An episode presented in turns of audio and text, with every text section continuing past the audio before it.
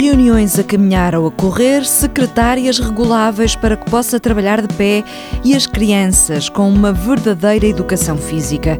É preciso que a sociedade se torne mais ativa, menos sedentária a bem da saúde de todos. O alerta é de Pedro Teixeira, o diretor do Programa Nacional para a Promoção da Atividade Física.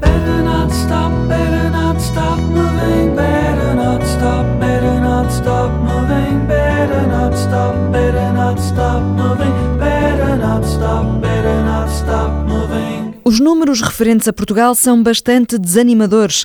Um terço dos adultos são inativos fisicamente.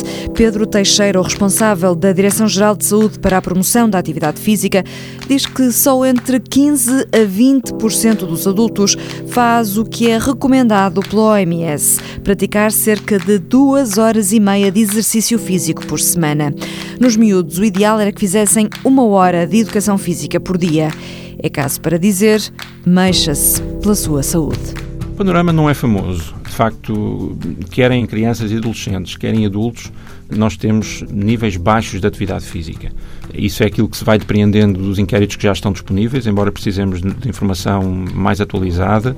Em sentido geral, a ideia que temos é que à volta de apenas um quinto da população portuguesa, à volta de 15 a 20% da população portuguesa, cumpre atualmente com as, as diretrizes internacionais, nomeadamente da Organização Mundial de Saúde, para a prática da atividade física. E, portanto, que diretrizes são essas? As recomendações de atividade física, elas consistem para crianças e jovens na prática de uma hora de atividade física por dia, em qualquer contexto, na escola, nos tempos de lazer, no recreio, na brincadeira e no desporto também, obviamente. Isto para crianças e jovens. Para adultos não é tão, enfim, não é tão exigente e a ideia é que nós possamos acumular numa semana tipo à volta de duas horas, duas horas e meia de atividade física moderada. Portanto, e, portanto só 15 a 20% da população é que eh, de facto faz essas horas de atividade física. Exatamente. É muito pouco. É pouco, é pouco e, e nós aderimos a uma meta internacional que é a Organização Mundial de Saúde, nós, o governo português, aderiu, portanto, está alinhado com metas para 2025, em que o objetivo é reduzir em 10% a inatividade física nos países, eh, de maneira geral, e em Portugal também. Portanto, essa é uma, uma, referência que temos e vamos trabalhar nessa direção. Mas o estilo de vida que uh, as pessoas têm hoje em dia, acha que favorece que possam uh,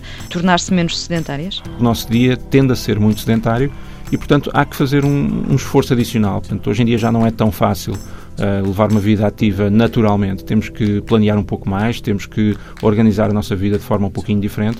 Mas felizmente a atividade física e o desporto tem uma coisa muito boa que é muito variável, é muito diverso há muitas formas criativas, divertidas, eh, interessantes que acrescentam à vida, da nossa vida ser mais ativa, sem que isso seja uma, uma obrigação, um peso no dia a dia. E sem que tenhamos que reservar tempo especificamente para isso, não é? Podemos ter também uma vida mais ativa nas tarefas que fazemos diariamente. Exatamente. E podemos fazer as duas coisas, uma não substitui a outra, são independentes, assim quisermos. Portanto, podemos no dia a dia tentar transformar os nossos dias para sermos mais ativos e posso lhe dar alguns exemplos. Os mais comuns são de usarmos as escadas num prédio, por exemplo, eu estou agora num quarto andar aqui na TSF e é muito fácil usar as escadas para um quarto andar e não usar o elevador. Isso pode passar a ser uma norma, algo habitual que fazemos todos os dias e já se passa em muitas empresas, em muitos edifícios em que as pessoas passaram a usar as escadas.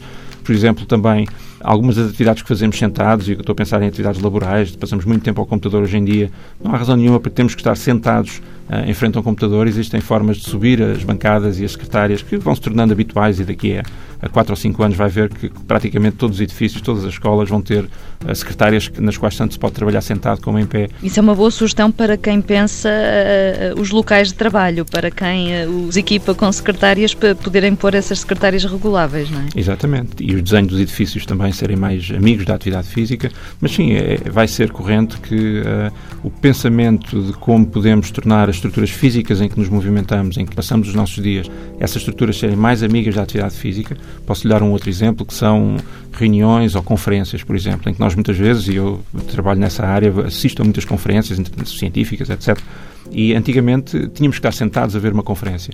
Hoje em dia as salas de conferência já começam a estar preparadas para que as pessoas possam estar sentadas ou em pé. Já existem bancadas, tipo banca de, café, salvo seja, em que as pessoas podem estar com o computador e assistir à conferência e trabalhar no seu computador e vão deambulando. Mas isso estão mais no estrangeiro do que em Portugal? Como acontece com frequência, sim, está a começar mais no estrangeiro, mas vai ver que não vai demorar muito até termos esse tipo de, de estruturas em Portugal também, porque a comunicação vai passando E esta é uma imposição, é, é quase uma obrigação hoje em dia nós favorecermos a atividade física com a maneira como construímos o nosso meio ambiente. Sendo que eh, nos Estados Unidos, e nem tudo é mau que nos chega no, dos Estados Unidos, já é muito comum essas reuniões eh, a caminhar nos corredores, não é? Exato. Eh, essa é outra forma de reuniões de trabalho que muitas vezes fazemos em, em pequenas equipas, eh, em que o objetivo é conversar e a conversa até muitas vezes é mais estimulada por algum movimento físico do que estarmos numa posição sentada, sedentária, parada durante muito tempo. Portanto, é muito fácil com alguma imaginação, sem, enfim, sem obsessões e sem criar pressões adicionais que nós não precisamos, já temos vidas muito ocupadas. Mas precisamente estes momentos até permitem libertar alguma energia, libertar uma parte do nosso cérebro para estar mais criativo, para estar mais preparado para as exigências do dia a dia. E se aumentarmos um bocadinho a, a escala, até inclusivamente há já algumas empresas uh, cujos trabalhadores são praticantes de corrida e que acabam por fazer essas reuniões a correr, uh, combinam as corridas para ir conversando também logo de manhã no início do dia.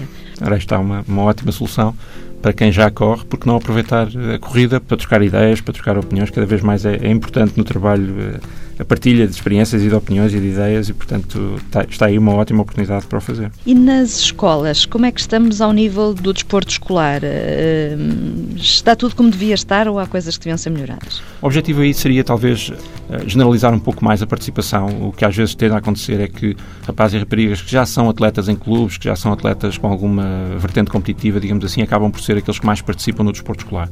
E o que nós gostaríamos de ver era mais crianças e adolescentes a participar em muitas formas de desporto escolar e de atividade física em geral, independentemente do seu nível de competência, da sua aptidão física, da sua vocação para o desporto e para a competição. Mas Esta como é que se agarra essas crianças que não têm aptidão para o desporto, cuja disciplina de educação física é uma seca, no fundo, e aqueles que não gostam de ir eh, para as aulas de educação física? Tem que se tornar a educação física mais atraente e os meus colegas de educação física estão a trabalhar avidamente nesse sentido. É evidente que em qualquer atividade há sempre pessoas que gostam mais e menos, isso é inevitável e podemos fazer a transferência para o português, para o inglês, para as outras disciplinas. Não é muito diferente na educação física. Existe esta percepção de que a educação física, enfim, que é permitido não ser bom aluno na educação física porque simplesmente a criança ou adolescente não tem vocação. Há muitos jovens iletrados fisicamente Uh, é um facto que essa sim é uma preocupação, porque, como falávamos há pouco, as famílias em geral têm uh, hoje em dia vidas muito sedentárias e, portanto, as oportunidades para as crianças brincarem, antes de mais, brincarem de uma forma livre, uh, e de uma forma desafiante quando são mais pequenas, em espaços seguros, que muitas vezes também é algo que preocupa os pais, em que as questões da segurança acabam por ser uma barreira à atividade física. Portanto, a possibilidade das crianças brincarem com o seu corpo, em espaços agradáveis e seguros, é algo que tem vindo a diminuir e, portanto, é algo sobre o qual devemos ter alguma atenção. E, e também passam cada vez mais tempo com os tablets e Exatamente. esse tipo de equipamentos. E, portanto, a pressão para o sentarismo e para atividades que não estimulam a componente física e a atividade física está muito presente e, portanto, é algo que temos que prestar atenção e que temos que tentar contrariar. E quando falamos dessa literacia física, significa que as crianças podem estar a perder capacidades motoras também? Exato. Essa é uma componente essencial deste conceito de literacia física, em que passamos a estar menos habilitados, menos capazes, menos autoconfiantes para uh, viver o nosso corpo de uma forma capaz e de forma a responder aos desafios do dia a dia. Corpo são em mente sã. Estimula a motricidade física dos miúdos e faça exercício, corra, mexa-se. Moving Up, ex-wife. Boa semana e boas corridas.